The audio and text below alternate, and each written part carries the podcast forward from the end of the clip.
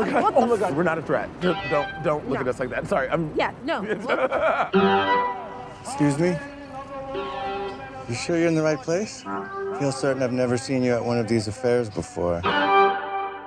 Bonjour à toutes et à tous et bienvenue au balado de la revue de cinéma 24 images. Mon nom est Alexandre Fontaine-Rousseau et cette semaine à l'émission, je suis très heureux de pouvoir vous présenter une conversation entre Bruno Dequin et le critique américain Nick Pinkerton qui était de passage à Montréal pour présenter The Sweet East, le premier long métrage qu'il signe à titre de scénariste.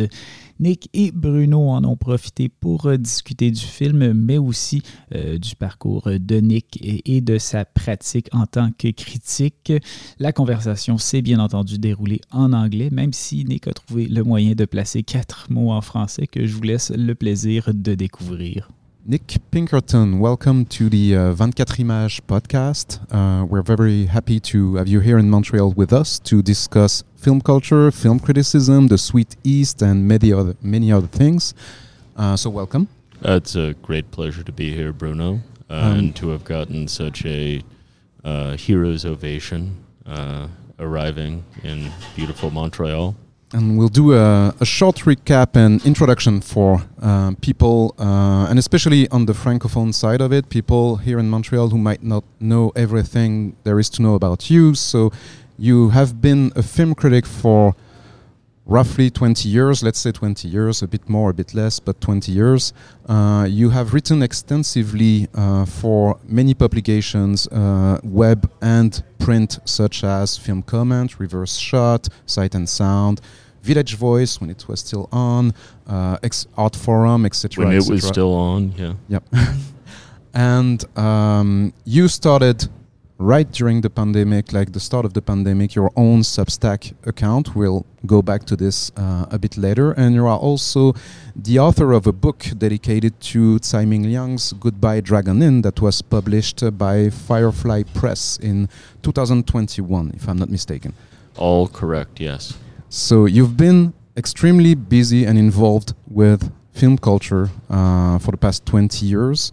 Uh, and we keep hearing all the time about uh, this whole like death of cinema and this whole like it was so much better for like people in the 70s and etc etc and as someone who's always written both for like print and the web and been to film festivals and been also like abroad because I know that you you've been also to France and Belgium and you've seen other places. Um, how do do you situate yourself towards this like whole it was better, you know, film is dying thing? Um, I suppose a thing that has sustained me is, though I do very often have a pretty jaundiced idea uh, as to where things are going, I've pretty much stayed the course throughout my. Thank you for reminding me now, two plus decades of film writing. And during this period, I've seen a lot of initiatives to reinvigorate and popularize writing about film. And a lot of those initiatives, uh, to take one example, that of the Village Voice film section, involve trying to do what everyone else is doing and trying to, you know, let's get more listicles out there. Let's make things more accessible. Let's open things up. Let's cotton toward, uh, let's track toward like the model that BuzzFeed, for example, is establishing. And in every case, when I've seen a publication do that, they're gone a couple of years later. And I've continued to stick to a certain idea of how film should be written about with seriousness but not uh, sanctity. And I'm still here, and a lot of the people who thought it was congenital to the uh, you know continued existence of certain mastheads to do a dumbed down version of what they had been doing up to that point, they're not around. Hmm. So that, if nothing else, is rather validating for me. And it makes me think about an article that you wrote recently uh, for Reverse Shot, in which they have right now they have a series of articles about writers revisiting their past writings. And you decided to do one about a review that you made that you've written It's when you were like my first, my first. your first ever review. I don't know. I, I don't know if one calls it a published review because on a very low web, uh, low traffic website Mhm. uh, at the time that it first appeared in the world. So I hardly think anybody paid notice to it uh, at that time. But it had some import for me. Yeah, it's interesting because it stuck with you, and uh, it's a review of William Friedkin's *The Hunter*, *The Hunted*. And uh, what's interesting is you, uh, your own self, now looking at your what you were 20 years ago, uh, some uh, things that you wouldn't do the same way. I don't want to um, summarize it for you, so so if you could talk a bit about this piece because I think it's a very interesting piece as a film critic to uh, to do something like that. You know, to because you were mentioning like I stuck to you know some principles and and those principles sometimes they're not there when you're starting. Like you Oh, you make them not, as you go. Yeah, and it's probably more instructive reading for myself than for anybody else. And it was Uh, very interesting for me. Okay, well, that's good to hear um, because it does feel. Incidentally, that's a popcorn machine going off in the background because we're in the uh, the bowels of the Cinema du Parc right now, uh, coming f- coming to you live from the scene. Um, I thought it was a very interesting moment to be able to do this. You know, not only because it's always worthwhile to circle back and re-examine certain prejudices and boneheaded statements that you may have made in the past, uh, and try to uh, do a bit of attrition for them, but also because, of course, you know the movie that I was involved with is out, and being on the other side of things, you suddenly have a whole new sensitivity uh, to certain blind spots that many critics generally have and that you had specifically. Um, so the occasion of writing this piece with the 20th anniversary of Reverse Shot's existence uh, as an entity, and uh, yeah, it was something I kind of seized the opportunity to do, and also because And what are those blind spots that you're mentioning? Like to be, you know, if you're, if we're talking about looking at ourselves as young film critics, usually we sometimes share the same blind spots. Well, I mean, among other things, there's so many hackneyed expressions that recur in writing about film, and I, I won't say that my eyes have been open to this, uh, you know, by virtue of having a movie out in the world. Uh, there are things that I hope, as a critic, I was already thinking about. Um, these sort of very lazy terminologies that don't really allow for the reality of what a you know, film production is. I'm tempted to say it was David Bordwell who brought this to my attention, but I can't remember exactly. But I had you know read some years back, you know, whenever a critic writes about the script or like, oh, the script does this, the script does that.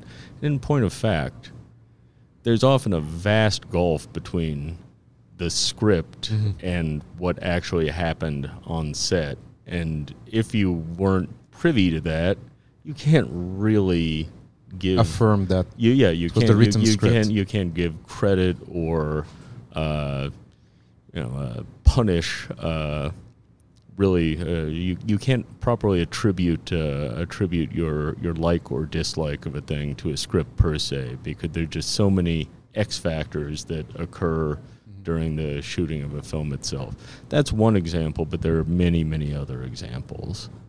Yet at, at the same time, I'm pretty sure that now when you're looking at reviews of your film, there are many reviews that are about like liking or not liking, but it's probably not how you would define uh, like what um, real film criticism is.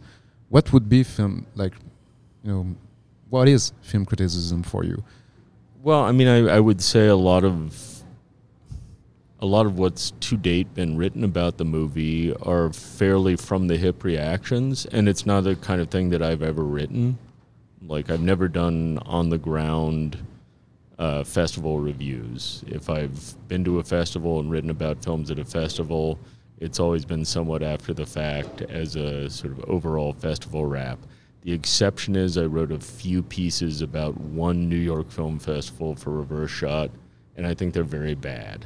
Uh, which is not to say that that's always bad writing. I know I don't work that. I, mean, I don't work well that way. Mm-hmm. Uh, I think that there are people who are able to watch three movies a day, go back to their hotel room, and actually string together coherent and sometimes insightful sentences about what they've seen. Mm-hmm. I I can't do that, and I'm in fact very impressed by people who, you know who have that ability, and a lot of you know in addition to that kind of what I'll call consumer guide criticism, which is you know the the week a film comes out, uh, you know doing a sort of quick rundown of mm-hmm. its attributes, its shortcomings. I must say, you know, as a as a reader, I just don't have a lot of interest in that stuff. Um, there are again people who are able to do it very well, and I've done it. You know, I've done it myself in the past. I think it's some of my worst work because you're not really digging into the text. Mm-hmm. Uh, you're working with the you know sands in the hourglass running out very quickly. I tried my level best to be a good writer when I'm writing that way, but when I think about the pieces that I'm really proud of, they tend not to be of that sort. Um, Is that what prompted you to um, self-publish through uh, Substack? Because um, I don't know if everybody knows about what it is. So if you can just explain briefly, like the whole concept of it. Like you started in March 2020, right? So yeah, I mean, really, the the, the impetus for that was that Film Comment had, for all intents and purposes, ceased to exist, and it still doesn't. Uh, it's a fucking podcast, and. Uh, that knocked out a significant part of my never significant income mm-hmm. uh, and also i mean sight and sound who had been a regular contributor to uh, as the pandemic came in uh, were asking for pieces about you know streaming programs and basically you know trying to fill the void of theatrical releases and like I, I just don't give a shit about any of this stuff mm-hmm. whatsoever mm-hmm.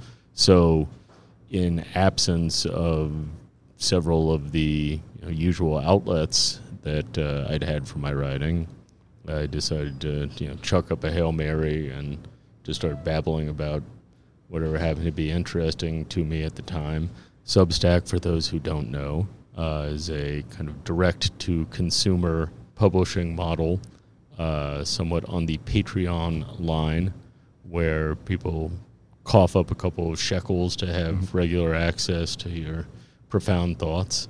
And uh, yeah, I've been doing that less than I should, I should say, uh, but for now close to four years. Is that yep. correct? Good Lord Almighty.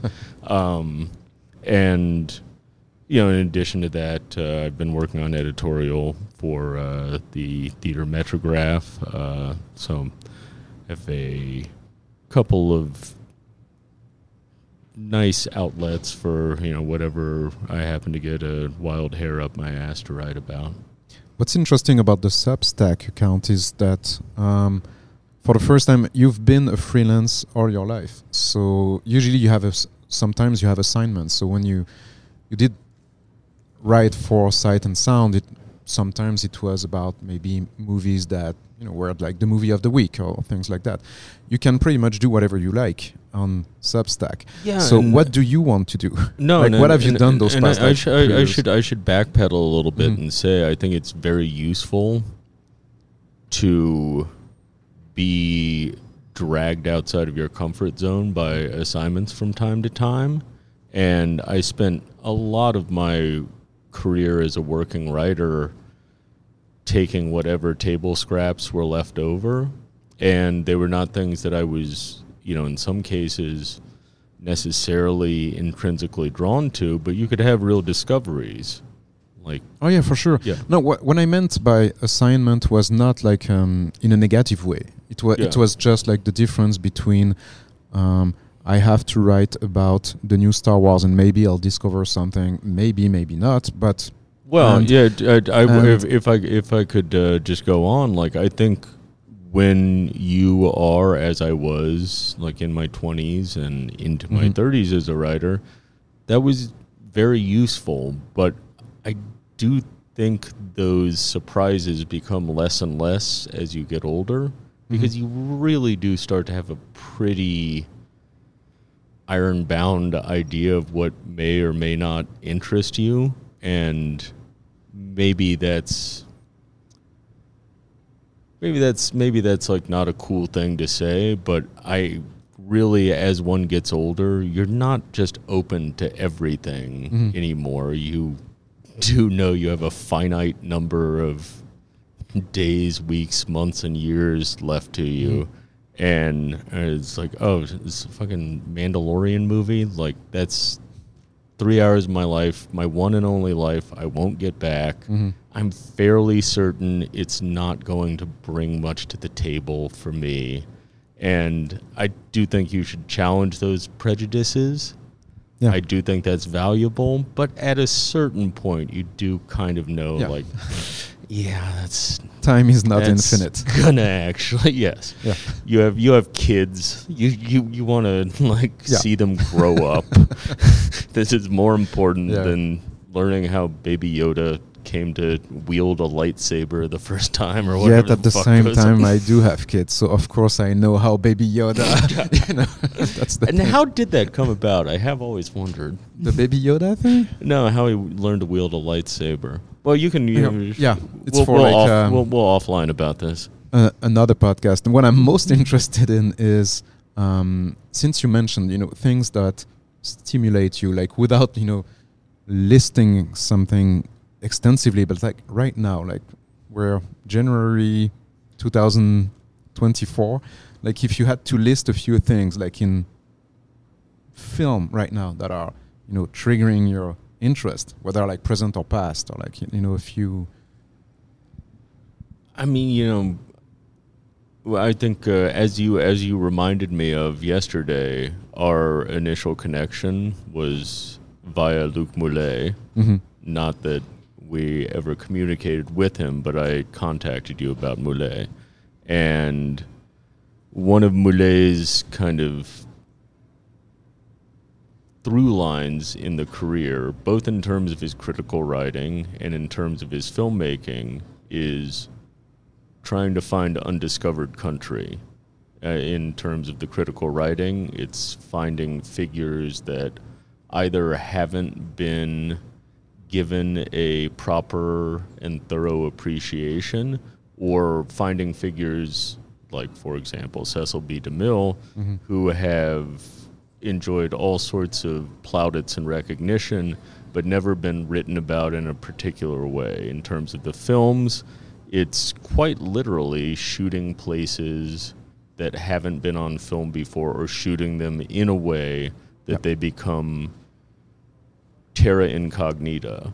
And that is what excites me. And, you know, that is why I was bugging you for Luc Moullet's email two years ago.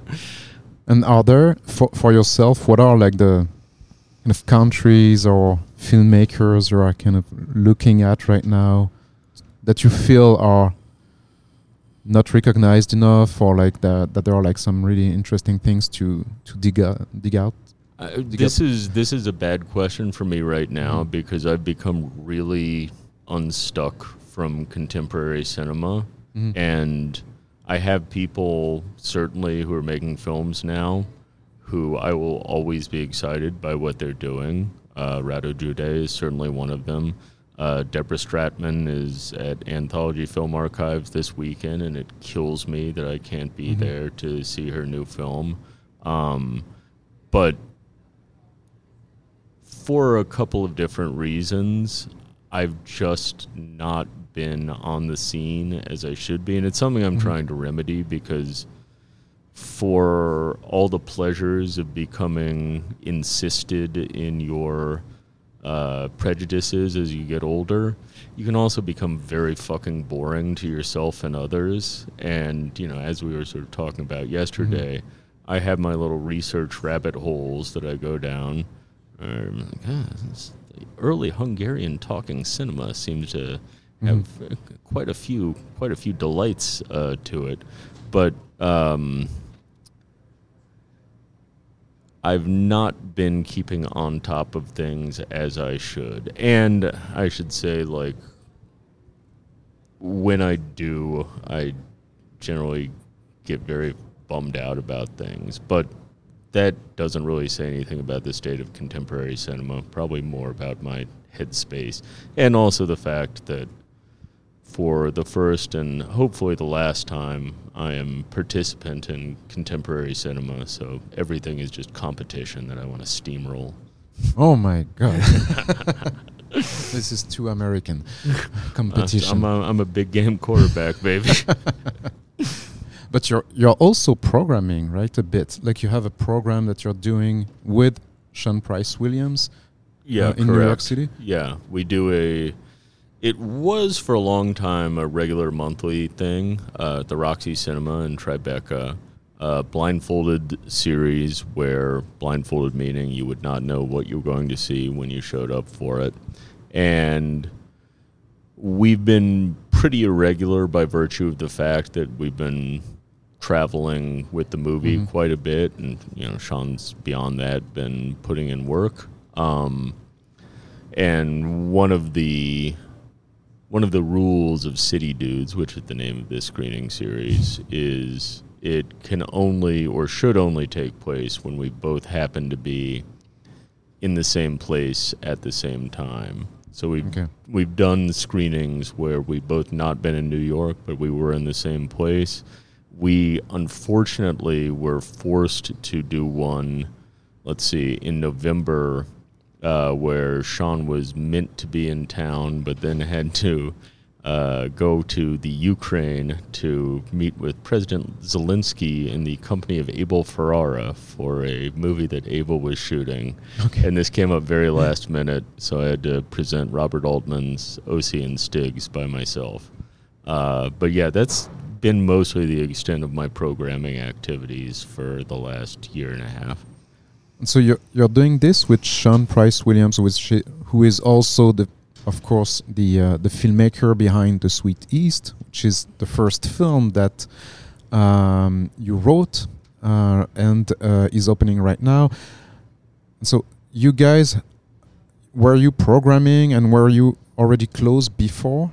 Close, Oh, very much close buddies so, before yeah. you made the film. yeah. Was it like the the starting point was like a personal relationship, or oh was it? yeah, yeah. We go back over a decade at this point, and even prior to our, you know, getting to know one another well, we have a very significant overlap in mutuals. Uh, so it was somewhat in the stars, I guess. Um, so yeah, we had a many, many, many years of uh, mutual besotment between us before Yeah.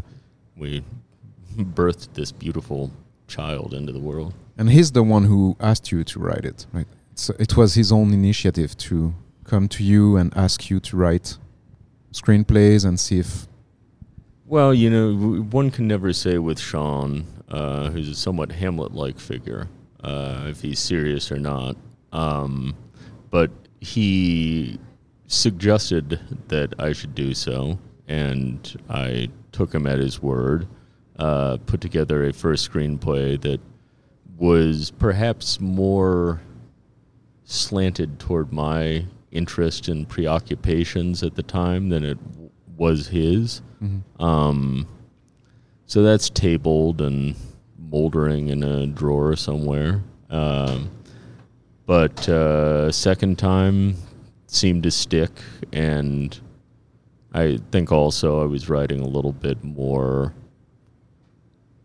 I won't say for Sean, but with Sean in mind. Where the first one, I was just uh, kind of disgorging all kinds of you know, personal hang-ups and things.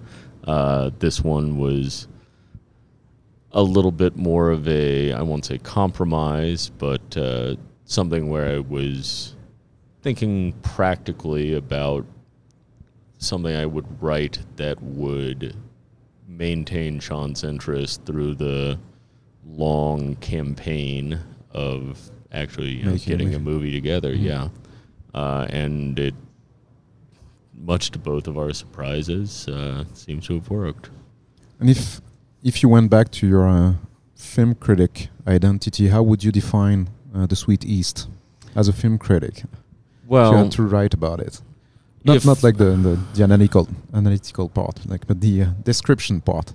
if one wants to really pick through any of my Substack writing over the last two years, what you'll, you know, if you really have a lot of time on your hands, uh, what you'll quickly realize is that I'm basically laying a very extensive theoretical groundwork slash making excuses for uh, whatever qualities or demerits the Sweet East has because I learned quite a bit about not only the sort of practical exigencies of making a movie uh, in this process, but it also helped me to articulate a lot of things about what attracted me to certain films or uh, repulsed me from others, uh, which I would have never fully been able to articulate to myself uh, were it not for the fact that I'd put together uh, a movie that was comprised of you know certain certain certain quirks and certain uh, you know certain uh, things that just uh, rubbed me the right way and you know gave me an opportunity to maybe think more lucidly about what it is that I want or don't want out of a film, which is not what everybody should want or not want from a film. Can you give us a few examples of what you want in a film? Well, I mean, I think this already like came through in yesterday's Q and A Mhm. when certain questions were floated about you know likability and relatability, hmm and I'd already known these things to some extent, uh, but it reinforced. In likability for for some who might have not been there Ah, yesterday. So like was anybody not there? yeah, like uh, characters likability, right? People asking Yeah. if you uh, if you took into account uh, like the uh, the possibility that the uh, the main character was not likable. But I mean, I think also like how to put it. A lot of what I had already written about with regards to films was in place before trying to make one. Mhm. And so, you know, a lot of the theoretical underpinning was already in place. Then, when the film appears in the world and I'm able to monitor reactions to it, you know, not only critically, but by, you know, rank and file uh, paying customers, uh, that is a sort of proof of experiment in some ways, um, or certainly gives a, another perspective on things. Um, so, for example, like my total indifference to you know such concepts as likability and relatability that had already been in place Mhm. then making a film which uh, you know I don't again these these are not things that ever muddied my conception of the thing. Uh, making a film that has a certain amount of disregard for these things, and then having the experience of, you know, having to sort of defend or speak for uh, these things gives you know yet another dimension or color to the whole experience. might be time to uh, just like quickly describe the film so we don't get too uh, you know theoretical without something very concrete. Well, like, Bruno, the like problem is I've East. never been good at doing that. Do you want to describe it? I mean, the, the Sweet East uh, is um, like a picaresque road movie set in the end of the 2010s uh, about a young uh, person who's basically like all picaresque narratives going from one strange place to another, meeting people, and this kind of disjointed uh, Mhm. narrative quality that had that the picaresque has. Like uh, we, so she basically goes to Washington D.C. with her schoolmates, and then she ends up meeting uh, uh, a group of Antifa artists uh, that she follows for a while. and she kind of hopscotches. Yeah. Uh, and none of none of her actions are terribly premeditated. Uh, she's separated from her class group from coastal South Carolina Mhm. in a incident of happenstance, and first lands with this kind of crust punk uh, Mhm. collective in Baltimore, and then from there hops to I don't want to give too much away to a uh, professor of Victorian poetry in the Delaware River Valley who moonlights as a white supremacist.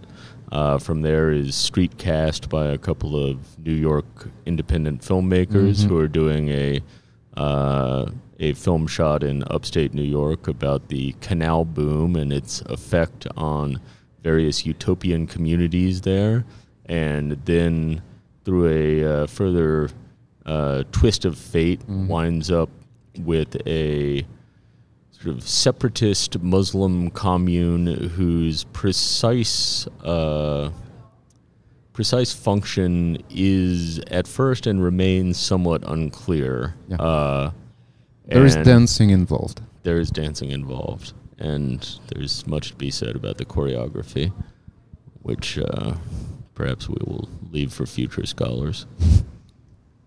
So the one thing I um, I wanted to talk about, which is um, usually when you've been to film school, they always tell you pay attention to the beginning of the movie.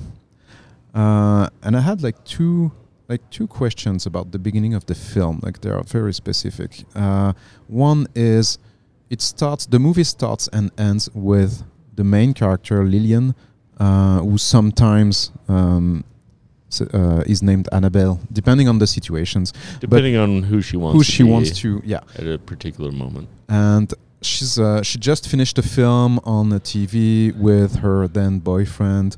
She didn't like the film, so hey, which film was it? Well, Just this is a perhaps very obnoxious uh, habit that I have.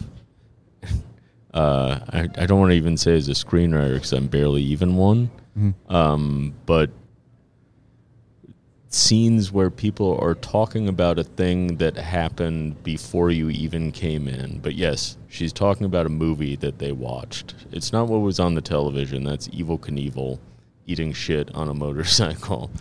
Um, in my imagining, and I don't know why I would just assume everybody would piece this together, but I'm a student of Maurice Pialat, mm-hmm. where you just have massive ellipses and you trust to the fact that you have a sufficiently fleet footed and intelligent audience who will be able to fill things in. So the movie begins with them, yes, talking about a movie that you haven't seen them watching. okay, perfect. I was a bit confused about that. I was wondering if like the scene that we're watching on the TV had anything to do with their conversations, but obviously not. No, I Uh, thought this was so obvious, Bruno, that they have taken a bus from the coastal Carolinas to Washington, D.C., and they had to have a movie playing on the bus, which was a science fiction film. I got that it was obviously a science, science fiction film, and the thing that is sort of interesting is usually in this film she's a character that uh, kind of blends in the multiple like um, uh, situations she's in. Like she she often mimics people. She often changes her way of interacting depending on like some kind of a survival like pure survival instinct like when she's with a group she doesn't behave the same way when she's in another group and she's rarely um, extremely opinionated i mean in, in Mhm. the rest of the film but she's opinionated there like she sh- the film starts with her saying like i think it's retarded the movie was retarded they all come from different planets uh, and they speak the same language um, is that how No, no, yes, you're dead bang on the money. That is Film School 101 and yeah, you you put the key to read the movie right there at the beginning.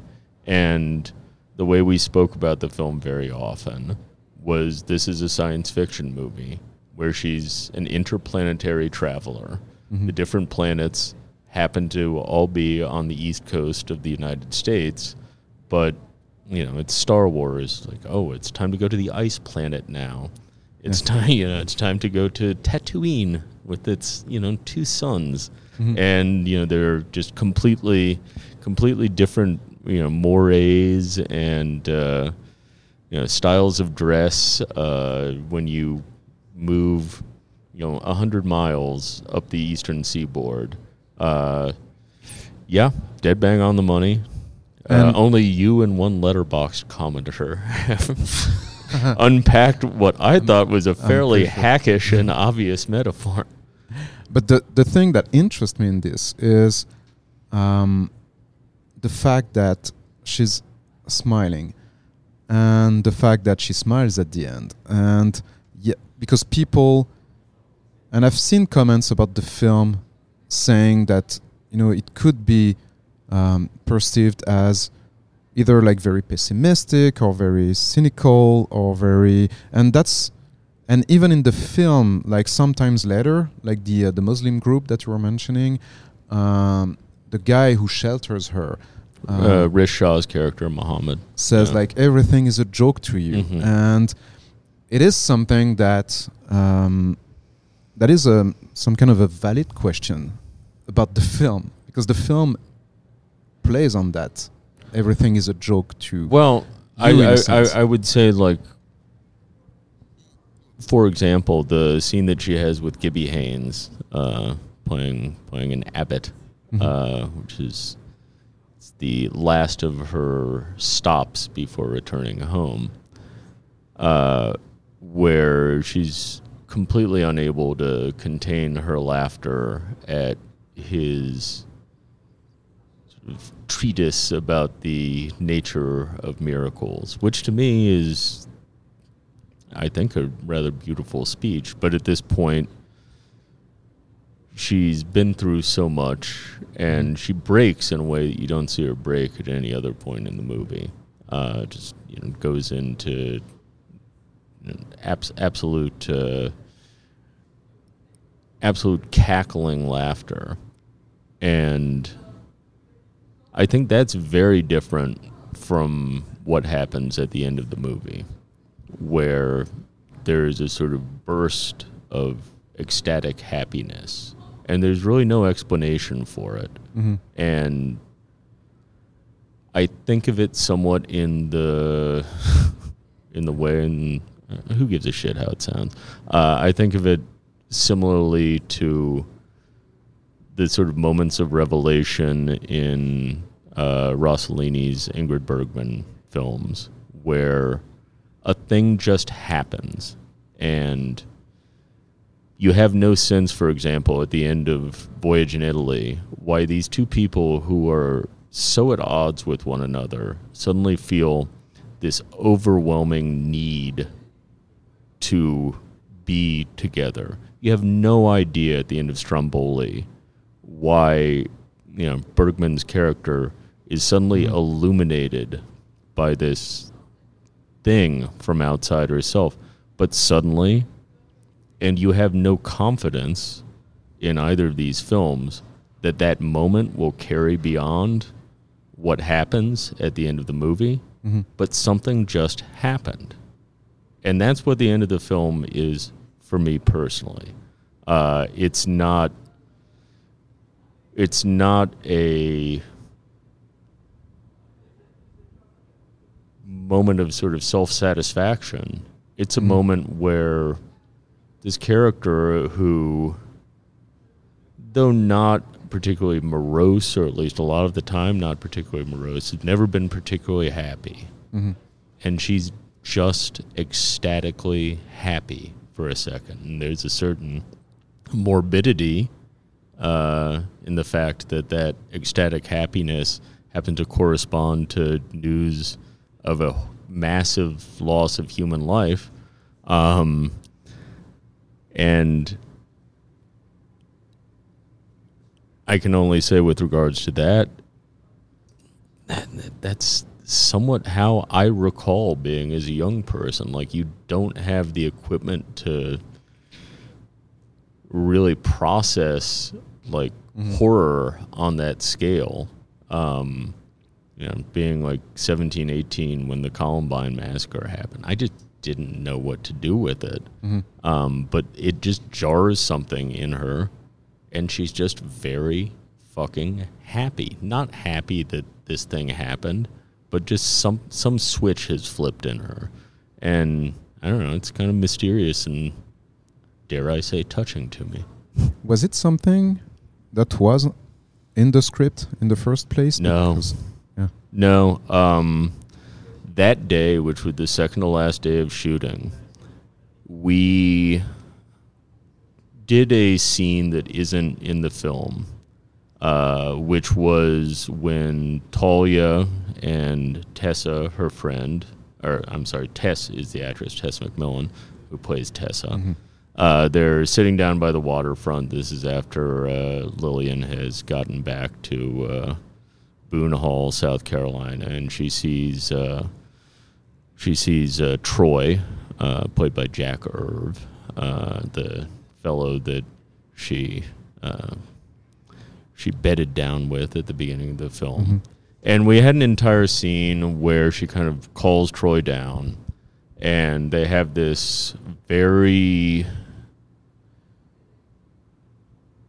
long drawn out argument. And the scene as written is that Talia's character Lillian has just been rehearsing and rehearsing and rehearsing how she's going to take this guy apart piece by piece bit by bit and put him in his place for how small he made her feel. Mm-hmm. And we shot and shot and shot and we shot a lot of good stuff. And if it's not in the movie, it's not because the performances weren't there, but that it perhaps articulated something that was better implied. Um, but as we were shooting and shooting and shooting, and Talia was just trying all of these different tacks, I was, you know, up on the up on the rise, uh, a little bit off, listening in on headphones. You know, Sean's Because you were on the shoot the whole yeah, time. yeah, I was I was there the whole time, and mm-hmm. what I what I kind of like came to understand is that Talia was continually unsatisfied with how the scene was going, not because she was doing a bad job, because Jack was doing a bad job, but because she'd spent so much time. I think I don't want to speak for her, but I, it's, she'd spent so much time being this girl and she was pissed off because the scene is an anticlimax. It's somebody who's like rehearsed and rehearsed mm-hmm. how they're going to like tell this guy off, and then is just it it ultimately it's not doing for her what she wants it to do for her, and feeling how heavily committed to Lillian she was at that point feeling how much time we'd spent with her. And as we were going into shooting the last shot, we're just like, she's got to be happy. We just, we owe her a moment of happiness. We all do. Uh, you know, Talia, Sean, myself. Uh, it just felt right. and I still feel I feel that it is correct. yeah i mean i do think it's uh it is very interesting because without it the film would seem like really hopeless uh in some ways um, because it's you're showing like a view of um multiple as we mentioned like multiple universes in which people don't really talk to each other. I mean, they don't cross. Uh, they they all live in their own bubble. Um, it's a pretty pessimistic view of um, what America is today. Uh, not all the time, but many times. Uh, and I think it's necessary at the end to have something that's you know not uh, as maybe as pes- pessimistic, but something that's interesting about the film is um, she doesn't talk all that much and usually it's the other people doing the talking and the the one character that kind of stands out of course is the simon rex character because he's the one with the most dialogue uh, or maybe or, or at least it feels like it as a as a spectator when you watch the film that he's the one Yeah, it's inter- it's interesting. I, most of the I, talking. I've I've not crunched the numbers because I think there's this perception that he is a sort of dominant character, and maybe that's the case. Um, it is also, may I say, just basic dramaturgy that you can't just sort of parcel out uh, parcel out attention to every character equally, and you know everybody can't have the sort of same cadence. So you know, for example, from Simon, you go uh, into Ayo and Jeremy uh, and Jacob section, and you know. It's, you know, certainly with Ayo and Jeremy, they're this sort of two-headed monster. I, you know, I haven't done a word count for everybody uh, in in the movie, uh, so yeah, I don't know how those uh, actual actual proportions uh, measure out.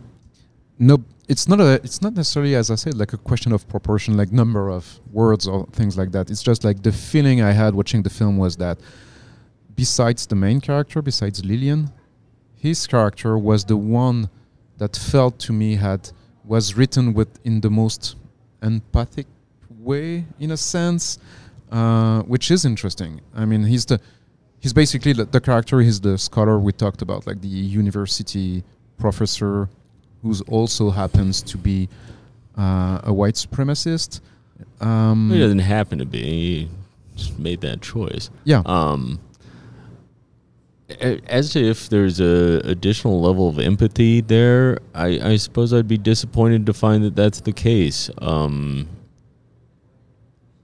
I, I will think, I think I think I think perhaps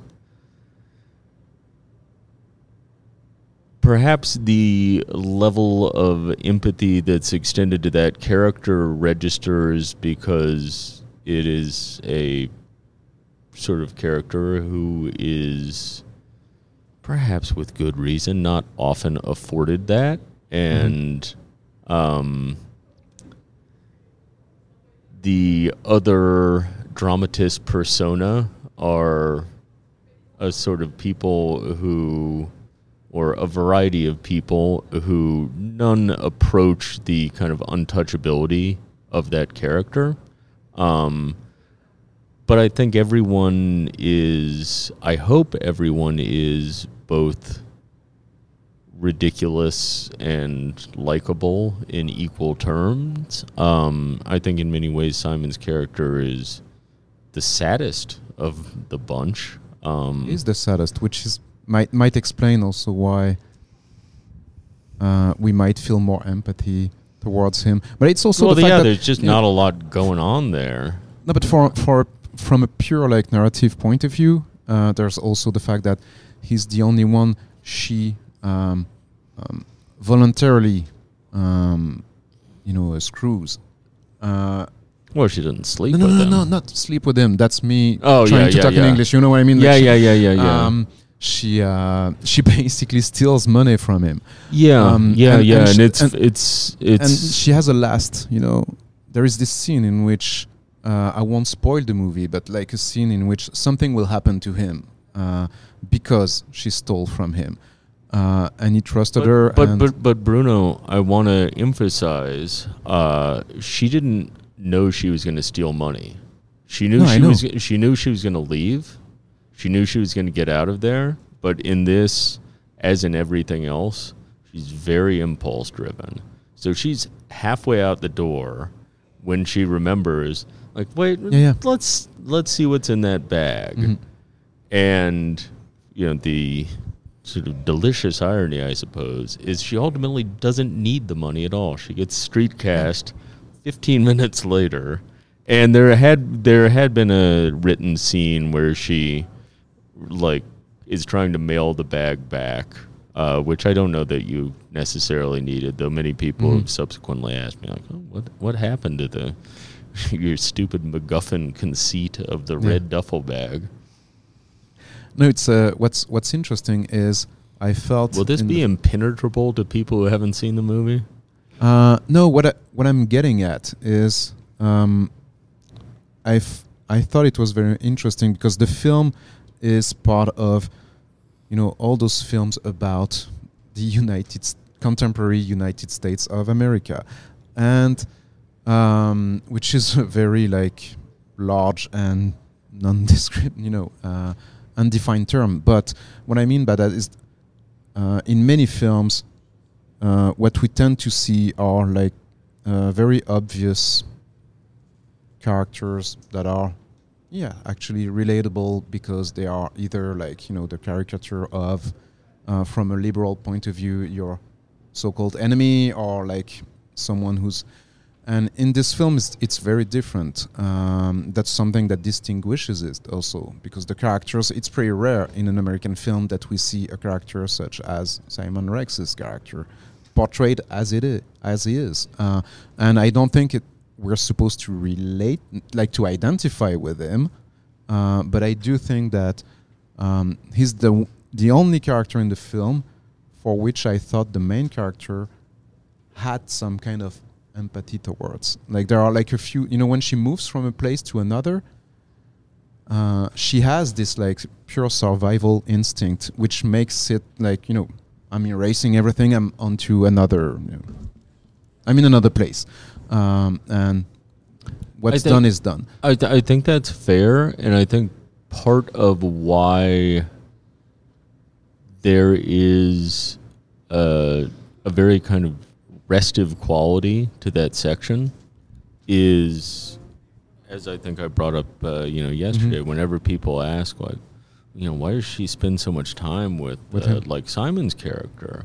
And you know, the movie starts off moving at a very like hectic pace, and as you'll already see a glimpse of at the time that she's landed with Simon, but as becomes clear by the end of the film, this is somebody who has never really had much time to themselves and much time where they're not being kind of constantly impressed on, uh, you know, coming from a kind of lower middle class at best background and to stumble into this situation where she kind of has run of the house on a nice kind of rural Mons.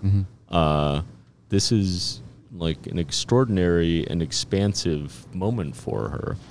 And I think beyond that, you have to remember uh, that this is somebody who has, you know, is very callow, who has very little practical experience of much of anything.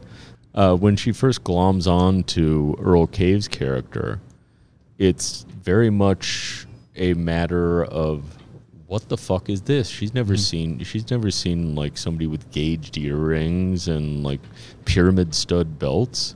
It's just pure novelty value fascination. I think that applies also to Simon's character where you know when he's jabbering about you know fucking Jewish conspiracy. She's never met a Jew. She has no opinion on these matters. She's probably like halfway tuned out through all of this.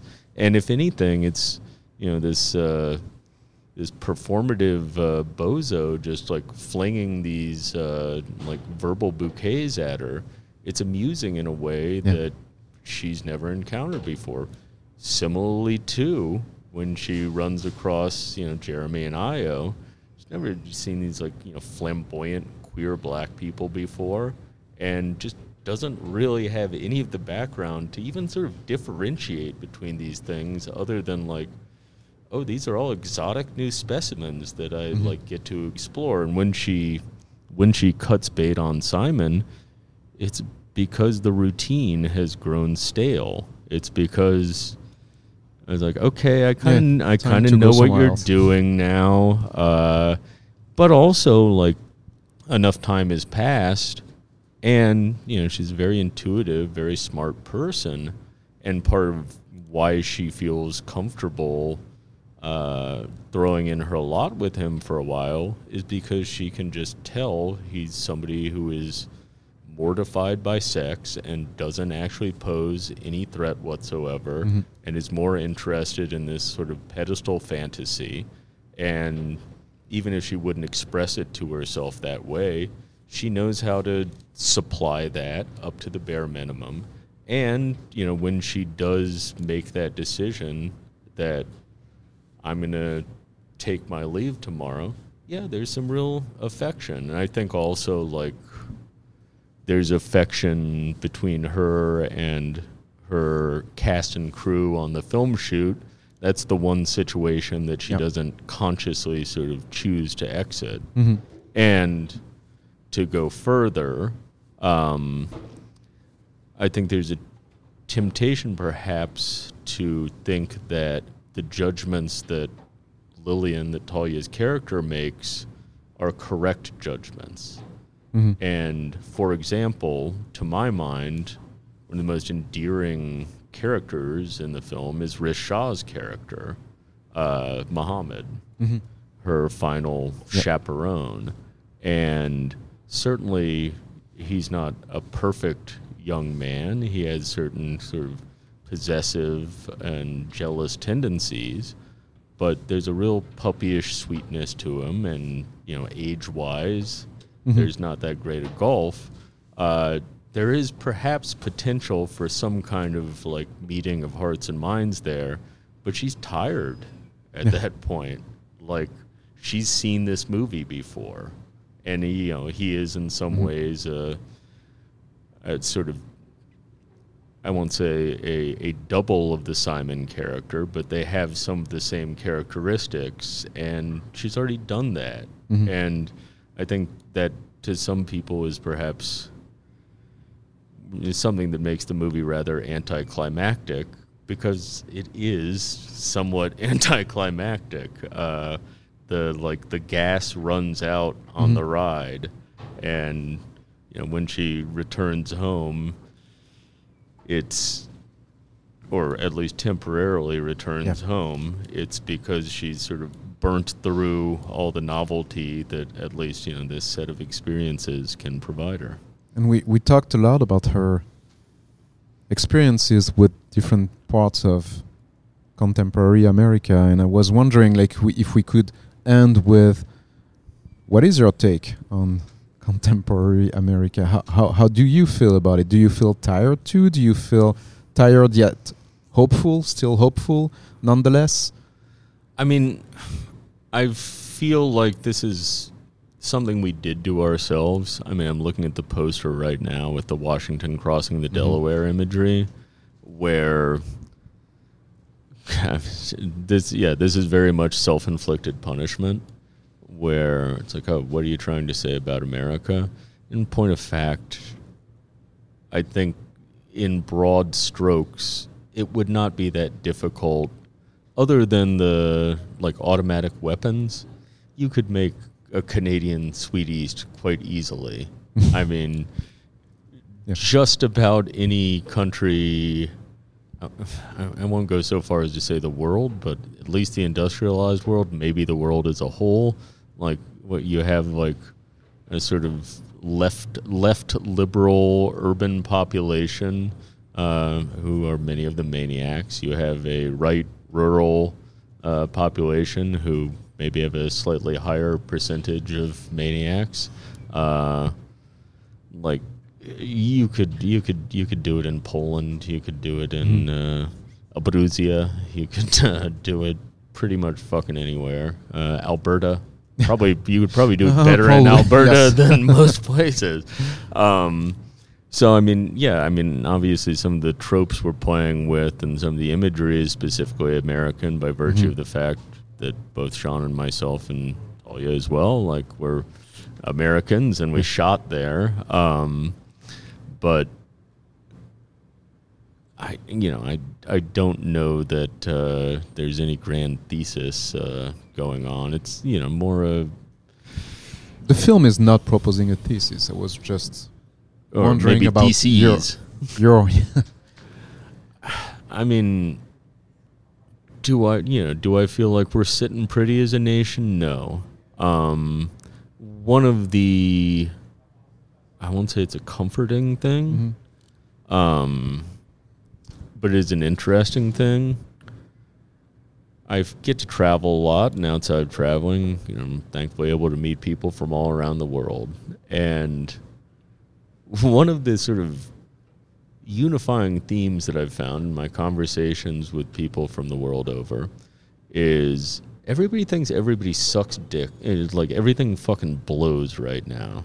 So you're like talking to a guy from Cameroon, and he's like, "Oh, how things in the United States?" Like, it's fucking horrible. How is it in Cameroon? It's like fucking awful. Go talk to a guy from uh, like Romania. Like you have no idea. It's Yeah. so bad right now. And if anything, that might be cause for some small measure of optimism when kind of everybody I talk to from anywhere is unified in the sense that things are going extremely badly. Mm-hmm. Maybe, just maybe, you can kind of put it together and do a few nip tucks that might make this just universal pessimism a little less crushing. Uh, I think you leave us with nice, uh, optimistic thought. Uh, that's as close as I get Yes. to optimism. yes, I thank you for it, uh, and thank you for your time. Thank you for coming here, and uh, I hope we'll be able to see more films from you. Even though you, we'll see if you write other scripts, if you want to still be, you know, uh, on the other side of the of this of this fence. Um, and we'll read you as we've done for the past uh, 20 years. So thank, Thank you, you, Bruno. And vive le Québec libre. C'était donc le critique et scénariste américain Nick Pinkerton en conversation avec Bruno Dequen de Sweet East qui a été réalisé par Sean Price Williams et donc le premier film de Nick Pinkerton à titre de scénariste. Et si vous voulez en savoir plus sur le film, je vous invite à aller lire la critique de Carlos Solano sur le site de 24 images. Veuillez noter aussi que le film sera présenté au cinéma moderne les 2 et 4 février prochains. Quoi qu'il en soit, c'est tout pour nous cette semaine. Merci d'avoir été à l'écoute du balado de 24 images. On se dit à bientôt et d'ici là, bon cinéma. No, you two are a complete pair of cosmopolitan snobs. You know that, yeah? I need to know what's going on down in that basement now.